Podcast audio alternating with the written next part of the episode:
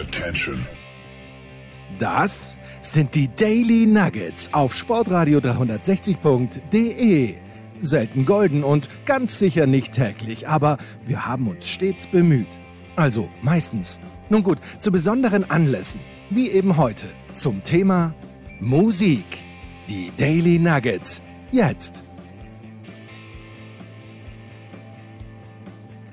Sonntagnachmittag, Musikradio 360 hier bei Sportradio 360 und heute ja, merkt man, dass wir bei Sportradio 360 sind, weil wir reden über Musik und über Sport, zumindest im weitesten Sinne, denn es geht um die Halbzeitshow beim Super Bowl 56 im SoFi Stadium in Los Angeles am 13. Februar 2022 wird das Ganze stattfinden.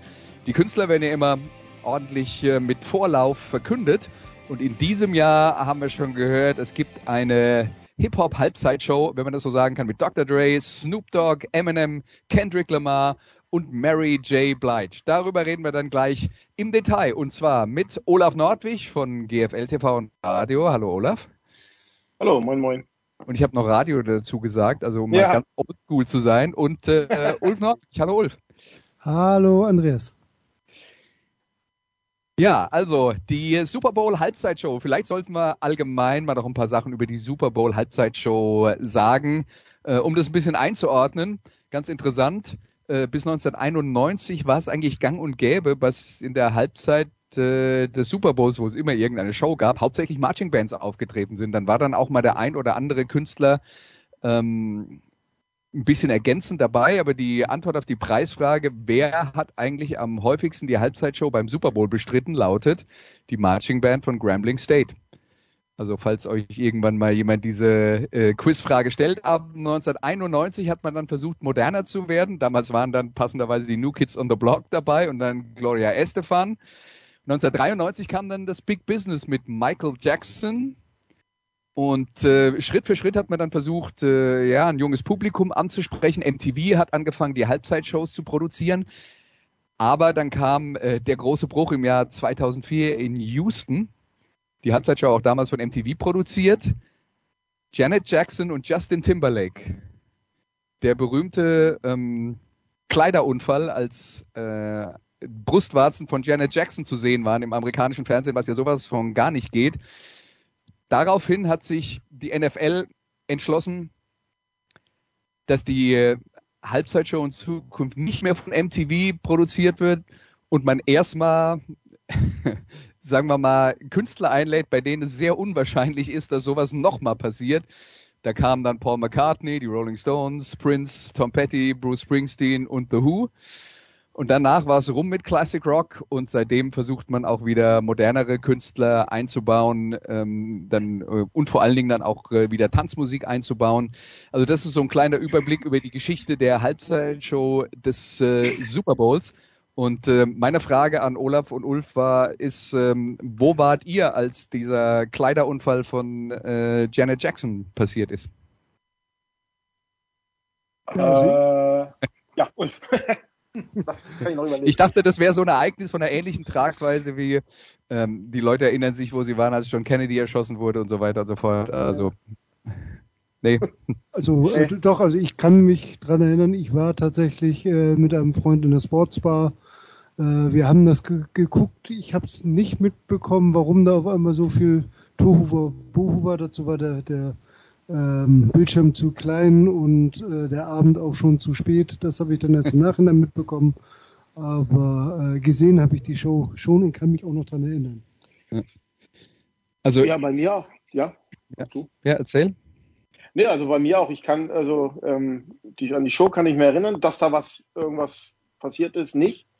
Das war bei mir auch erst sozusagen nachhinein. Also mir ist gar nicht da was aufgefallen, dass da dieser Stern drumrum und so und irgendwie was weggerissen. Es war für mich Teil der Show und, und nichts Besonderes, was, wo ich gesagt habe, oh Gott, jetzt ist der Skandal da, sondern das kam natürlich erst in der Nacht. Man hat Brustwarze gesehen, ist in Deutschland genau. kein so großer Skandal wie in den USA. Das muss man mal ehrlicherweise sagen. Genau. Ähm, also ich habe die Geschichte schon ein paar Mal erzählt, äh, ich glaube auch hier in diesem Rahmen schon mal, aber trotzdem äh, werde ich sie euch nicht ersparen. Ich war nämlich im Stadion und mir ging es hm. wie euch, ich habe nichts davon mitbekommen, weil also das Erste, was man dazu sagen muss, Wir waren dann in so einer Kommentatorenbox äh, relativ weit oben unterm Dach im Stadion und äh, da war dann tatsächlich der Sound unfassbar schlecht. Also man hat von der Musik praktisch nichts mitbekommen. Das war einfach nur ein Soundmüll. Man hat den Eindruck, dass äh, die gesamte Halbzeitshow eigentlich nur fürs Fernsehen produziert wird und nicht für die Menschen, die tatsächlich im Stadion sind.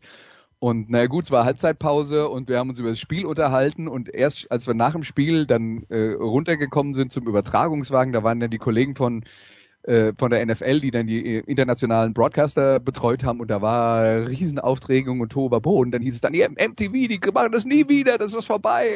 Die waren so komplett empört und wir alle so, hä, was war denn los? naja, also auf jeden ja, Fall, wir, wir waren live dabei und haben nichts davon äh, mitbekommen. Und um dein, was du vorhin zur Einladung noch gesagt hast, man hat ja dann das, das sozusagen das Klientel oder die, die Künstler gewechselt ich meine, ähm, da wäre ein, ein Nippelblitze halt auch nicht, nicht schlimm gewesen, weil das wäre eine männliche Brust gewesen und das ist auch in Amerika jetzt, ob es Prince oder mhm. Rolling Stones geht ähm, noch durch. Das, gemacht, geht, das geht noch durch. Ne? Das war halt, weil es halt eine weibliche war. Genau. Und übrigens, äh, also auch das wäre jetzt mal die äh, Antwort auf eine möglicherweise nie gestellte Quizfrage. Wer waren eigentlich die anderen Künstler bei dieser Janet Jackson und Justin Timberlake Halbzeitshow? Ähm, ich habe es recherchiert. Jessica Simpson, P. Diddy, Nelly und Kid Rock. Ja. Ja. Leider haben sie nichts Spektakuläres produziert, was in Erinnerung geblieben ist. So, jetzt ich ahne, was die Antwort sein wird, aber die Frage stelle ich euch trotzdem. Was ist denn eure Lieblings-Halbzeitshow gewesen, Ulf? okay, das ist, dürfte dann nicht schwer zu erraten sein, ganz klar und mit weitem Abstand Prince. Äh, eins seiner besten, äh, also gerade natürlich in dem Format äh, sowieso immer schwer zu vergleichen, aber ein äh, wunderbarer 20 Minuten Auftritt von ihm, äh, der war schon sehr äh, gut. Ja, ähm, Olaf, ich weiß, du magst Prince auch sehr, aber ähm, hast du auch noch was anderes, was dir da hängen geblieben ist, oder gehst du da auch 100% mit? Ähm, also bei mir ist definitiv auch Prince hängen geblieben. Ähm, ich gucke gerade oder überlege gerade, ob es da noch was anderes gab. Ähm, aber ähm, es ist auch ist ja auch so, dass ich meistens in der äh, andere Sachen mache, außer die Halbzeitshow gucke. Die gibt's dann in der Regel ja nochmal auf YouTube oder sowas, wenn da was vorgekommen ist, wie jetzt bei der Janet Jackson-Geschichte, dann kann man es nochmal gucken, aber ansonsten habe ich sie meistens ignoriert. Ich weiß, dass ich Prince nicht ignoriert habe, sondern äh, äh, extra nochmal gesondert aufgenommen habe. Ähm, also das war für mich schon auch ein, natürlich ein Highlight. Es gab so die eine oder andere, war gut. Ich fand auch jetzt, glaube ich, die von Weekend, The Weekend letztes Jahr ähm, war eine nette Show. Ähm, aber, du meinst, ja, die, Op die Optik hat dich überzeugt? Genau. ja, also äh, es ist auch immer, auch im, im, Fernsehen kommt der Ton oder so auch nicht oft so rüber. Und das war eine sehr optisch an, ansprechende Show. Ja, aber sonst aber, wie gesagt, ähm, das war so das, das kleine Prinzkonzert, was da war, ähm, war schon auch für mich ähm, das Beste. Wie gesagt, Madonna 2012 war wir, glaube ich, nochmal da oder Katy Perry äh, 2015, ähm, aber das, ähm, nee, da ist nichts weiter größer in Erinnerung geblieben, sondern einfach, ja. wir bleiben, bleiben wir bei Prince. Also es ist auch insofern vollkommen legitim, weil, weil es nicht nur was mit eurem Phantom bei Prince zu tun hat, sondern ähm, dass schon äh, auch so, so, so eine Art Konsens gibt, dass die Prince Halbzeitshow zumindest eine der drei besten war. Also das äh, kann man auf jeden Fall sagen. Und äh, dann ist natürlich, wenn man jetzt mehr Classic Rock mag oder mehr Country mag, ist vielleicht Prince nicht genau das richtige Thema, aber äh, Prince ist ja auch einer, der tatsächlich die Black Music äh, Welt tatsächlich auch mit mit äh, mit äh, der äh, traditionellen Rockmusik äh, relativ stark verbunden hat. Also wenn wenn äh, Classic Rock Fans irgendeinen schwarzen Musiker mochten, dann war das doch am ehesten noch Prince, oder? Ja, ja klar. Also ich habe auch ähm, ähm, ähm, also Michael Jackson war ja auch mal da oder so, mhm. ähm, aber das war, das hatten wir auch schon in dem Sprint Prince Special ja ähm, ähm, ähm äh, durchgesprochen. Also klar, das war halt auch ähm, der Künstler, der äh, ähm, in beiden, auf, in beiden Lagern halt Anerkennung gefunden hat. Ja. Ja, also so viel grundsätzlich zur Super Bowl Halbzeitshow. Jetzt gibt's also eine neue und äh, die wird am 13. Februar sein und jetzt haben wir viel geredet und jetzt hören wir mal ein bisschen Musik. Äh, wir wollen nämlich von jedem der äh, Künstler, die dann äh, beim am 13. Februar auftreten, einen Song spielen und dann ein bisschen drüber reden, Bedeutung in der äh, Musikgeschichte, Bedeutung in der äh, Hip-Hop-Geschichte und los geht's mit Snoop Dogg, mit Who Am I, What's My Name.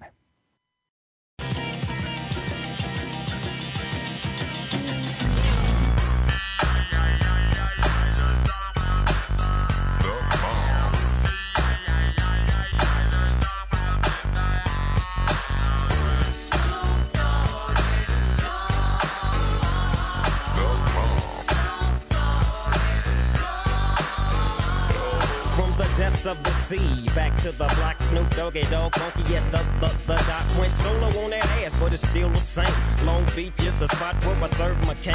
Follow me, follow me, follow me, follow me, but don't lose your grip. Nine trizzies, they just there for me to fuck up shit. So I ain't holding nothing back. And motherfucker, I got five on the 20 sack. It's like that, and as a matter of fact.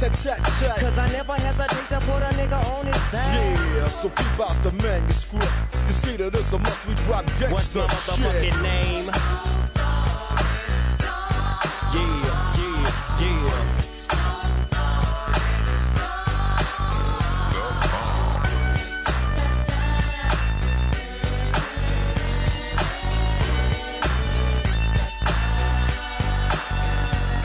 It's the bow to the wild, creeping and crawling, Yiggy yes yo, and Snoop Doggy Dog in the motherfucking house like every day. Dropping shit with my nigga Mr. Dr. Dre.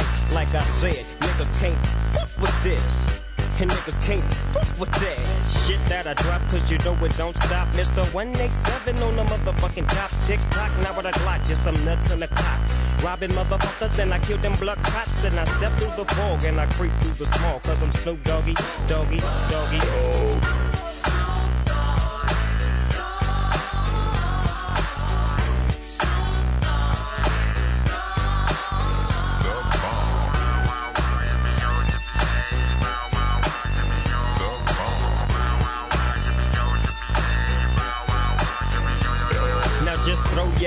hands in the motherfucking air and wave the motherfuckers like you just don't care. Yeah, roll up the dank and pour the drink and watch it stink. Cause doggies on the gang.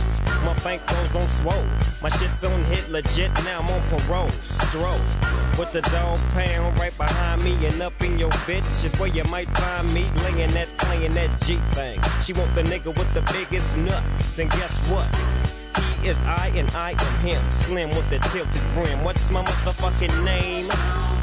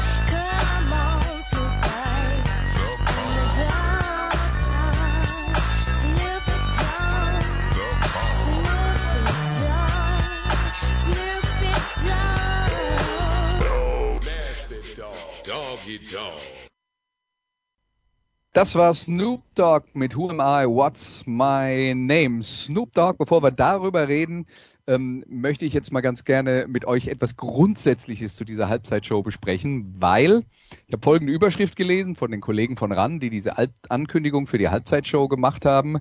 Und da stand dann Halbzeitshow Super Bowl 56 mit dem Rap Olymp. Würdet ihr das so unterschreiben? Für die Zeit, für die Phase mag das äh, vielleicht relativ gut zutreffen, wobei natürlich, also es ist halt sehr äh, Dr. Dre-lastig mhm. äh, um es mal so auszudrücken. Aber es ist, sind natürlich schon, schon wirkliche, also gerade nach den, den letzten Jahren, die, die irgendwo so ein bisschen kleiner waren für so eine Halbzeitshow, sind da schon Hochkaräter aus dem Hip-Hop-Bereich, die, die da äh, rangeholt wurden. Ja, also das ist ja, das, äh, ich meine, das gebe ich dann jetzt gleich an Olaf weiter. Ähm, mein erster Gedanke ist, und ich bin da halt, also was, was Hip-Hop angeht, zugegebenermaßen in der Vergangenheit behaftet, aber äh, ich denke dann halt, ähm, wo ist Public Enemy? das, das, das wäre für mich und, und Grandmaster Flash, das wäre für mich der Rap und der Hip-Hop-Olymp. Aber das ist halt, äh, das waren halt die Pioniere. Ich gebe zu, ich bin da äh, und, und nicht die kommerziell erfolgreichsten Herrschaften. Ja, klar, also ich meine, ähm, Rap Olymp, ähm, also klar, in den 90ern, Anfang der 90er, ähm, das Dr. J-Universum ähm, sicherlich äh, sehr bedeutend. Und ähm, also als Olymp könnte ich es mir vorstellen, wenn man da auch die Bezeichnung ähm, ähm, das, das hinzufügt, äh, kommerziell. Also kommerziell mhm. natürlich. Ähm, Dr. Dre ist ja Milliardär, äh, natürlich auch durch seine, seine Kopfhörermarke, die er an Apple äh, für drei Milliarden verkauft hat. Ähm, ich glaube, Snoop Doggy Dogg ist auch knapp davor. Ähm, also das ist natürlich kommerziell, haben alle Erfolg. Ähm, und, und, und das ist vielleicht so ein bisschen die Sache. Da könnte nochmal noch mit Jay-Z kommen oder sowas, die da auch natürlich, ähm, oder jetzt Kanye West aus der Neuzeit. Aber ähm, ähm, von da könnte, ist für mich der Begriff äh, Rap Olymp passend, wenn man so ein bisschen ins Kommerzielle guckt. Und die Bedeutung, die die, ähm, die, ähm, Künstler beziehungsweise auch die, wie nennt es jetzt heute Dr. Dre Universum in den 90ern auch für den ähm, West Coast Rap und sowas hatte. Ähm, sicherlich mit Aftermath, seinem, seinem Plattenlabel, ähm, mhm. sicherlich gerechtfertigt in der Hinsicht. Aber natürlich, aber das, das würde ich mal sehen. Public Enemy bei einem Super Bowl. Das wäre, da würde ja die, ich glaube, da ist die Hölle schon zugefroren. Wird ja auch. Ich, ich, ich sehe es auch nicht kommen. Genau, und dann in, irgendwo in, in, in, Süd, in, in den Südstaaten. Ähm, äh, genau. genau. Ähm, Arizona. genau. ja, Nein, aber ich denke schon, also man, man, muss dazu auch der Ehre halber dann, dann, dann sagen, natürlich, äh, Dre hat äh, mit NWA und auch mit The Chronic sicherlich, äh, also mit Straight Outta Compton, äh, zwei ganz, ganz wesentliche äh, Hip-Hop-Alben mit, mitgeprägt und Kendrick Lamar gehört jetzt sicherlich definitiv auch zur Creme de la Creme. Ist ja dreimal unter den 500 besten Platten aller Zeiten jetzt äh, tatsächlich beim Rolling Stone vertreten. Also so ganz weit weg ist es natürlich auch nicht. Ja, ja. Ähm, gut, jetzt äh, reden wir über die Künstler im äh, Einzelnen. Snoop Dogg haben wir schon gehört, mit richtigem Namen, Calvin Cortazar Brodes. Sein Debüt 1992 auf der Debütaufnahme von Dr. Dre namens Deep Cover. Mhm. Und äh, dann hat er sein Debütalbum Doggy, Doggy Style veröffentlicht. Das war eine Nummer eins in den USA. Die ersten fünf Alben in der äh, Hitparade und Anfang der 90er hatte das noch was zu sagen, was dann das, äh, äh, die Verkaufszahlen anging. Dreimal Nummer eins, dann eine Nummer zwei, dann eine Nummer vier und dann hat's äh, stark nachgelassen.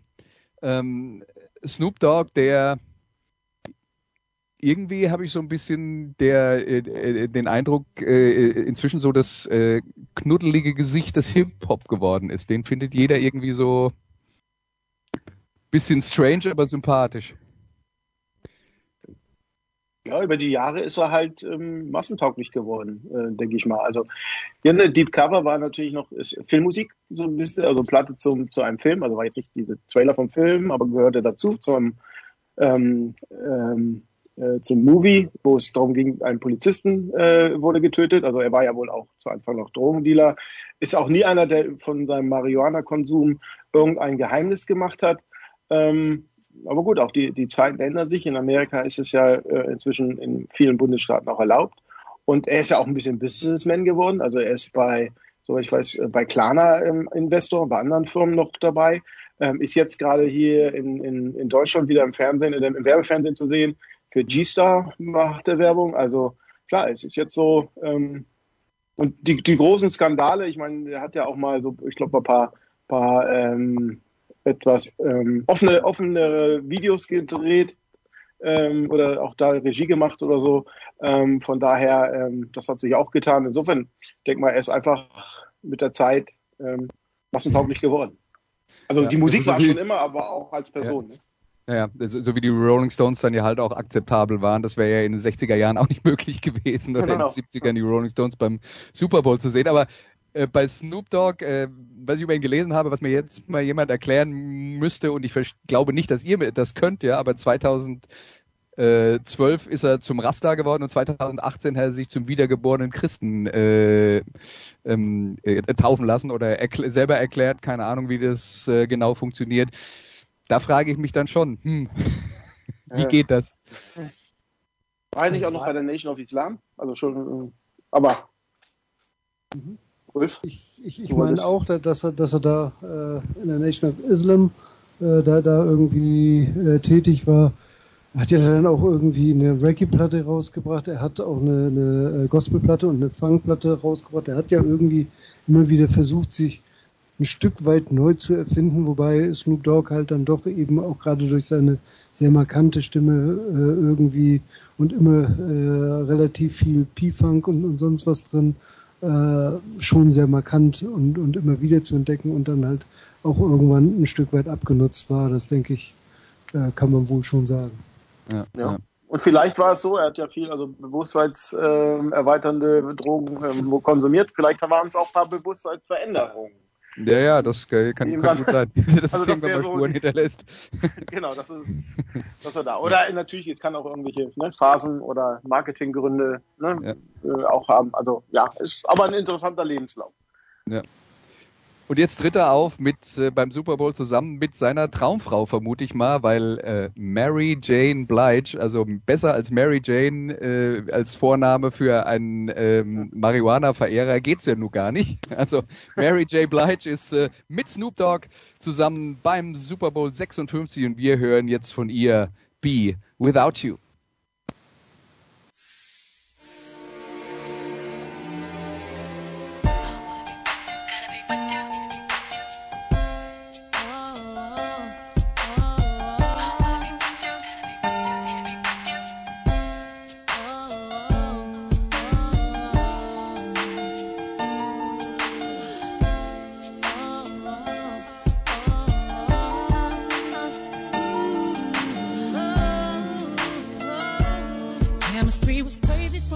go.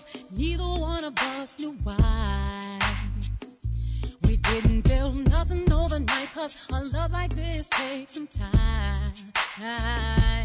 People swore it off as a phase, said we can't see that. Now from top to bottom, they see that we did that.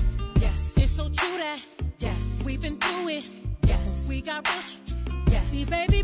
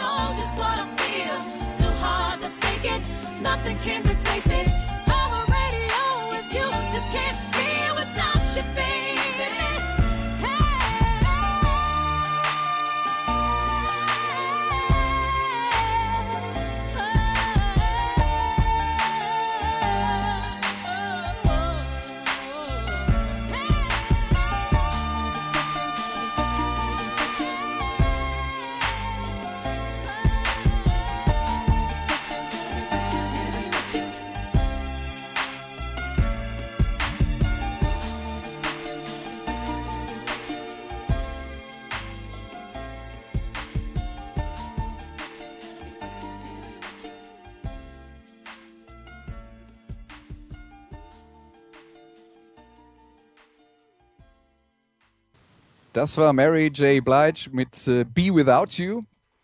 Mary J. Blige, eine Sängerin, an deren kommerziellem Erfolg man nichts deuteln kann. Aber jetzt mal die Frage an euch beide. Gehört die eigentlich in eine Super Bowl Halbzeitshow zusammen mit dem, in Anführungszeichen, Rap Olymp? Ja, vielleicht gerade. Ja, die Mach du. Okay.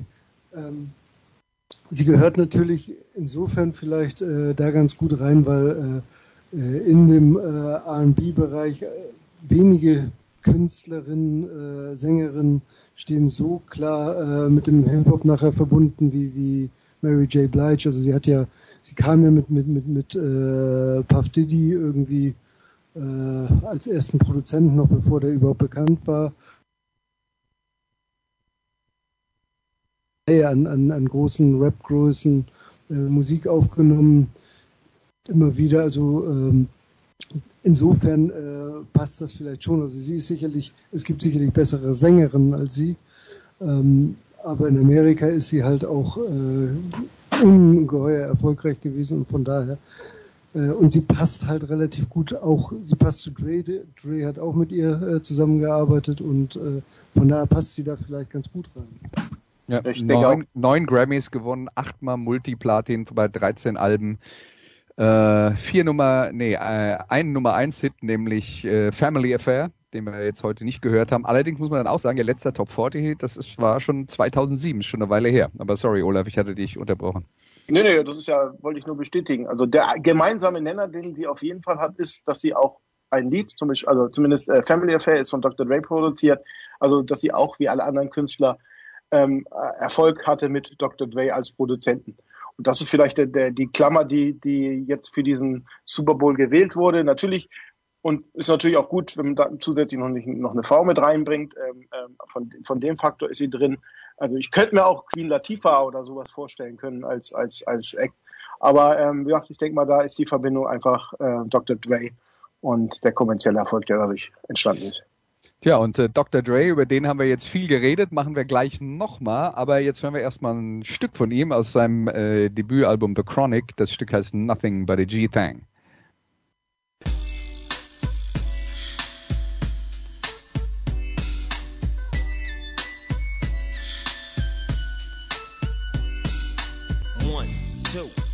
To the folk. Snoop Doggy Dogg and Dr. Dre is at the door. Ready to make an entrance, so back on up. Cause you know we're about to rip shit up. Give me the microphone first so I can bust like a bubble. Compton and Long Beach together, now you know you in trouble. Ain't nothing but a G thing, baby. Too low out niggas, so we're crazy. Death Row is the label that pays me. Unfadable, so please don't try to fake this. But uh, back to the lecture at hand. Perfection is perfected, so I'ma let them understand from a young G's perspective. And before me dig on a bitch, I have to find a contraceptive. You never know, she could be earning her man and learning her man. And at the same time, burning her man. Now you know I ain't with that shit, Lieutenant. Ain't no pussy good enough to get burned while I'm offended. Yeah. And that's realer than real deal, holy feel. And now you hookers and hoes know how I feel. Well, if it's good enough to get broke off a proper chunk, I take a small piece of some of that funky stuff. It's like this and like that and like this and uh, it's like that and like this and like that and uh, it's like this and like that and like this and uh, Drake creep to the mic like a fan. Well, I'm peeping and I'm creeping and I'm creeping, but I damn near got caught cause my beeper kept beeping. Now it's time for me to make my impression felt. So sit back, relax, and strap on your seatbelt. You've never been on a ride like this before. With a producer who can rap and control the maestro. At the same time, with the dope rhyme that I kick, you know and I know I flow some old funky shit.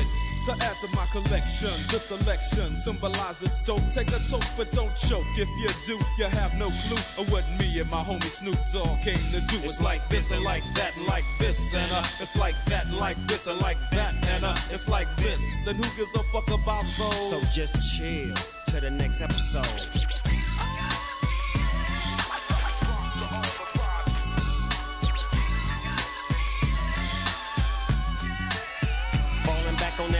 What a halified gangster lean. Getting funky on the mic like an old batch of collard greens. It's the capital S O yes, I'm fresh and double O P D O double G Y D O double G. You see, showing much flex when it's time to wreck a mic, pimping hoes and clocking a grip like my name was Dolomite.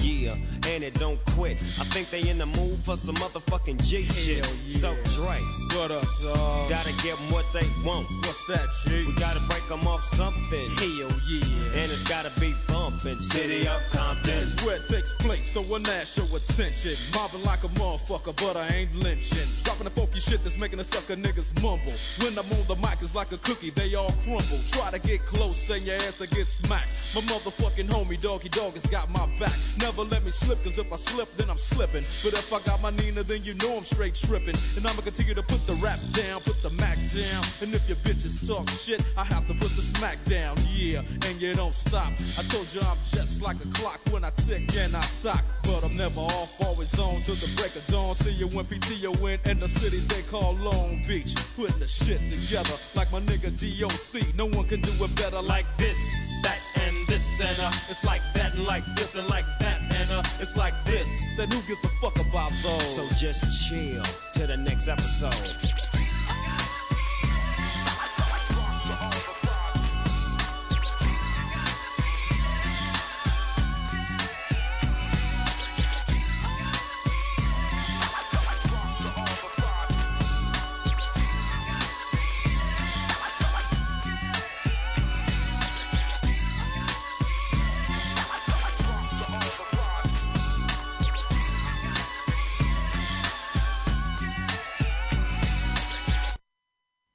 Das war Dr. Dre mit Nothing but a G-Thang. Dr. Dre mit richtigem Namen Andre Romel Young, mittlerweile auch schon 56 Jahre alt. Sein Debüt The Chronic, das Stück war gerade daraus im Jahr 1992, hat aber vorher äh, schon äh, auch als Produzent gearbeitet, hat äh, Snoop Dogg und Eminem, äh, Eminem pro, äh, produziert, ähm, die wir, ähm, also den einen haben wir schon gehört, der andere kommt noch. Ähm, und äh, ja, hat eigentlich nur drei Alben wirklich in seiner Karriere veröffentlicht und sich dann sehr auf die Produzentenkarriere äh, verlegt. Wie, wie sortiert man ihn ein? Ist er, ist er das Mastermind hinter einem Imperium oder wie, wie muss man sich das vorstellen, Ulf? Ja, also äh, ganz, ganz genau das. Also ähm, er hat ja auch, auch, auch bei NWA, äh, äh, also seiner zweiten Gruppe, die er äh, irgendwie betreut hat, hatte er ja schon äh, als Produzent gearbeitet, mehr als dass er gerappt hat. Ähm, aber was er ansonsten geschafft hat, er hat ja, er hat ja auch nicht nur äh, Snoop Dogg und, und Eminem gehabt, er hatte ja eine ganze Reihe an, an großen Namen nachher und, und riesige Erfolge produziert, Leute entdeckt. Ähm, das ist schon immens gewesen, dann auch ansonsten gutes, äh, guten Blick äh, gehabt äh, äh, fürs Geld, für, für äh, ja, mit seinen Kopfhörern äh, hat er ja dann, dann ein wenig Geld verdient. Tupac, ja. mit ihm hat er zusammengearbeitet. Ja. Äh, da ist schon enorm viel, was da an, an, an er da mehr oder weniger aufgebaut hat. Also er ist schon eine ganz, ganz große Nummer, denke ich. Ja, und ähm, Olaf, dann die Frage an dich. Ähm, wie ordnet, dann sein, ordnet man dann seine Musik ein? Ja, also der, der G-Funk, ähm, ähm, das ist die Musikrichtung oder der Style im Rap, den er mit geprägt hat und der ganze West Coast. Also er hat da sicherlich ähm, riesengroße Fußstapfen auch hinterlassen und äh, richtungsweisen und wird sicherlich auch in, in Zukunft, ne, wenn man dann denkt, ja, wer war hat denn mit, mit den amerikanischen Hip-Hop, vor allem natürlich in den 90ern und so, ähm, ähm, gestaltet und da ist er dabei. Als, nicht nur als eigener Künstler, sondern vor allen Dingen als Produzent. Dass er solche Leute wie Snoop Dogg und, und äh, Eminem und auch Hendrik äh, Lamar, den wir nachher noch, noch auch noch besprechen, Kendrick Lamar, ne, dass er da wirklich, ähm, dass er da wirklich viel Einfluss genommen hat und, und wirklich ähm, Richtungen geprägt hat und, und vorangetrieben hat. Ja, das, äh, das war also Dr. Dre, äh, Beats bei Dr. Dre, das ist die Kopfhörermarke, die ihn noch reicher gemacht hat, als er ohnehin schon war. Gut für ihn, kann man da nur sagen. Ähm, und einen der Künstler, die er gefördert hat, hören wir uns jetzt an, nämlich Eminem. Und das Stück, das äh, Olaf und Ulf zusammen ausgesucht haben, ist Till I Collapse.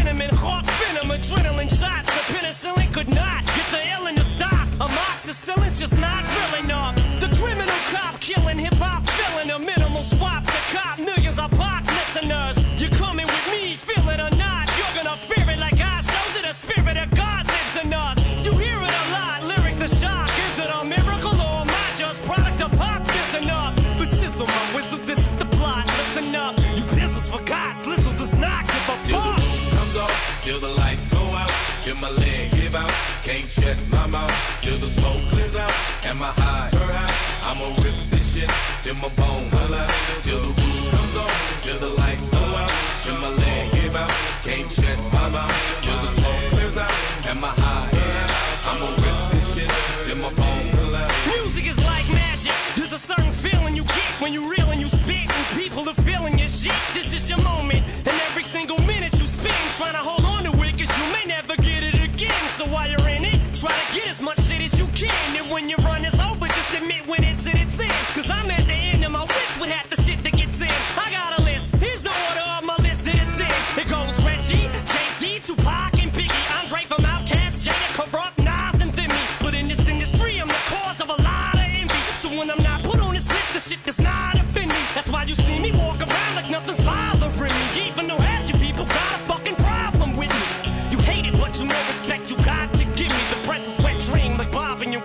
grenade kick me. Till the roof comes off, till the lights go out, till my leg give out, can't shut my mouth, till the smoke clears out, and my high turn out. I'ma rip this shit till my bone color, till the roof comes off, till the lights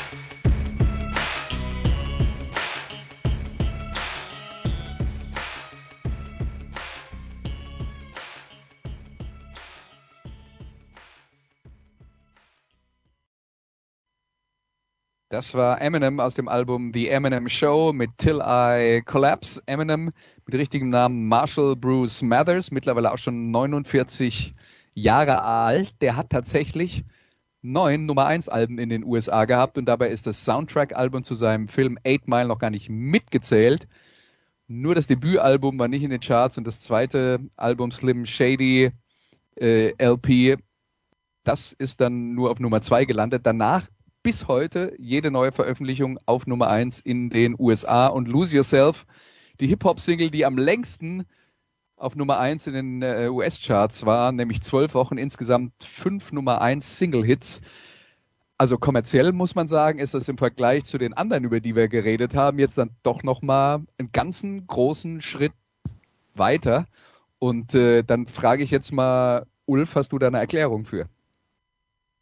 Also äh um es mal ganz äh, platt zu sagen, äh, das Problem, was er hatte, ist auch gleich mehr oder weniger äh, ein Stück weit äh, äh, auch ein Erfolgsfaktor gewesen. Er hat natürlich erstmal Schwierigkeiten gehabt, sich in der Black Community als weißer Hip-Hopper komplett durchzusetzen. Da gab es natürlich gerade in der Anfangszeit immer so, so, so ein bisschen dass äh, die wurden Augenbrauen hochgezogen, aber es hat ihn natürlich dann auch irgendwo äh, für die breite Masse, für, für, für die weißen Käufer interessanter gemacht, äh, eben weiß war. Ja, es gab ja auch äh, mal die Geschichte über Elvis, hat man das ja auch gesagt, also beziehungsweise äh, die die Rock'n'Roll-Musik, die es vorher gab, äh, das was äh, was zum Beispiel Chuck Berry gespielt hat äh, und äh, Little Richard, ähnliche Künstler, die waren schon dann auch erfolgreich, aber ähm, die Theorie ist ja damals umgegangen, gebt mir einen weißen Jungen, der die Sorte von Musik macht und dann ähm, mache ich den richtig reich. Ja? Und dann kam Elvis und genau das ist passiert. Und ich mhm. habe mich dann schon so gefragt, ist, äh, ist Eminem sowas wie der Elvis des Hip-Hop, Olaf?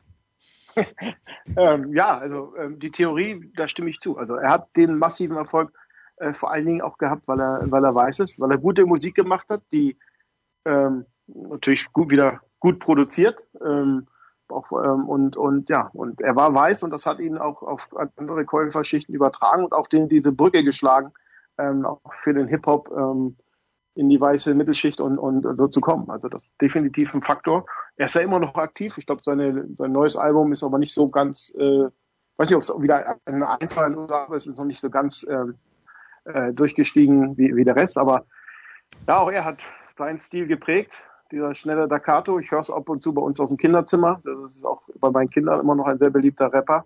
ähm, ähm, gut, mit Elvis zu vergleichen. Ja, gut, für den, für den kommerziellen Erfolg definitiv. Ja, ja. Also ähm, es ist schwierig äh, im Jahr, äh, sagen wir mal, äh, 1998 oder so noch eine Tragweite zu bekommen, die Elvis 1956 hatte. Das ist, sind halt andere, andere ja. Rahmenbedingungen. Das muss man, muss man schon fairerweise dazu sagen. Aber das Klischee passt halt. Äh, ja. Da sind schon Leute, die, äh, die erfolgreich eine bestimmte Art von Musik machen und dann kommt, und die sind alle schwarz und dann kommt ein Weißer und der geht dann halt komplett durch die Decke. Äh, das äh, hat bei Eminem dann äh, funktioniert. Ähm, jemand, der tatsächlich nicht ganz so in die Riege der Herrschaften äh, reinpasst, die wir bis jetzt gehört haben, aber auch bei dieser Halbzeitshow äh, dabei ist. Ähm, das ist Kendrick Lamar. Warum ist der einer, der nicht so ganz reinpasst. Naja, er ist fast 20 Jahre jünger als der Rest der Truppe ja, und ähm, wird aber schon bezeichnet als der neue King des Hip-Hop. Hier ist Kendrick Lamar mit King Kunta. I got a bone to pick. I don't want you monkey mouth motherfucker sitting in my throne again. I'm mad, but I ain't stressing. True friends. One question. Bitch, where you and I was walking. Now I run the game, got the whole world talking. King Kunta, everybody wanna cut the legs off him. Kunta, black man taking no losses. Oh yeah. Bitch, where you and I was walking. Now I run the game, got the whole world talking. King Kunta, everybody wanna cut the legs off him. When you got the yams. What's the yams? The yam is the power that beat. When I'm walking down the street. Oh, yes, we can. Oh, yes, we can. I can dig rapping. But a rapper with a ghost rider. What the fuck happened? Oh, no. I swore I wouldn't tell. tell, tell, tell but most of y'all sharing bars like you got the bottom bunk in a two-man sale. A two-man sale. Something's in the water. Something's in the water. And if I got a brown nose for some gold, then I'd rather be a bum than a motherfucking ball. Oh, yeah where you and I was walking. Now I run the game, got the whole world talking. King Coulter, everybody wanna cut the legs off. King Coulter, black man taking no losses. Oh yeah, bitch, where you and I was walking. Now I run the game, got the whole world talking. King Coulter, everybody wanna cut the legs off. When you got the yams. The yam brought it out of Richard Pryor. Pryor, Pryor, Pryor, Pryor. Manipulated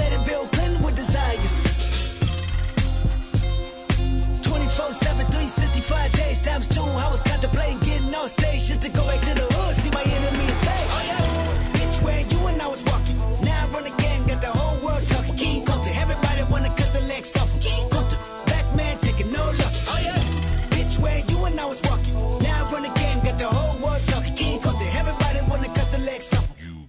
mouth mammy fucker. I was gonna kill a couple rappers, but they did it to themselves. Everybody's suicidal, they didn't even need my help. This shit is elementary, I'd probably go to jail if I shoot at your identity and bounce to the left. Stuck a flag in my city, everybody screaming Compton. I should probably run from here when I'm done. To be honest, and I put that on my mama and my baby boo too. 20 million walking out the court, better whoa whoa. Oh yeah, fuck the judge, I made it past 25, and now I was, a little nappy headed nigga with the world behind him. Life ain't shit but a fat vagina, screaming, Annie, are you okay?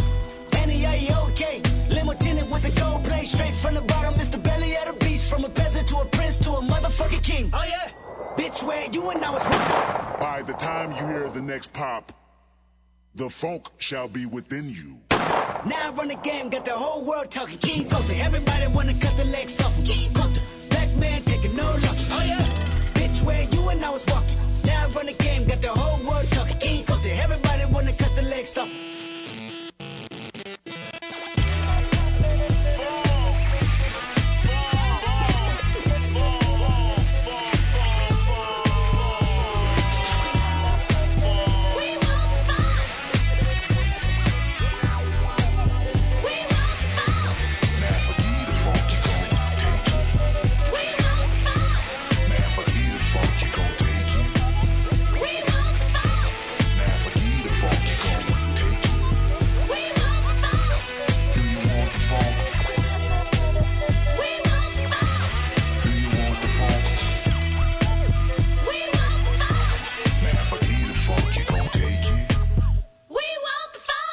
I remember you was conflicted, misusing your influence.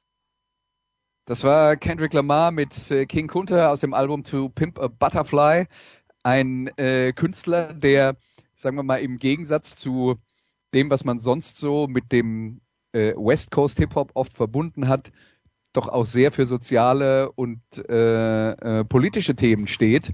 Ähm, wie passt der aus eurer Sicht äh, in diese in diese Garde da rein? Und fangen wir da vielleicht mal mit Ulf an.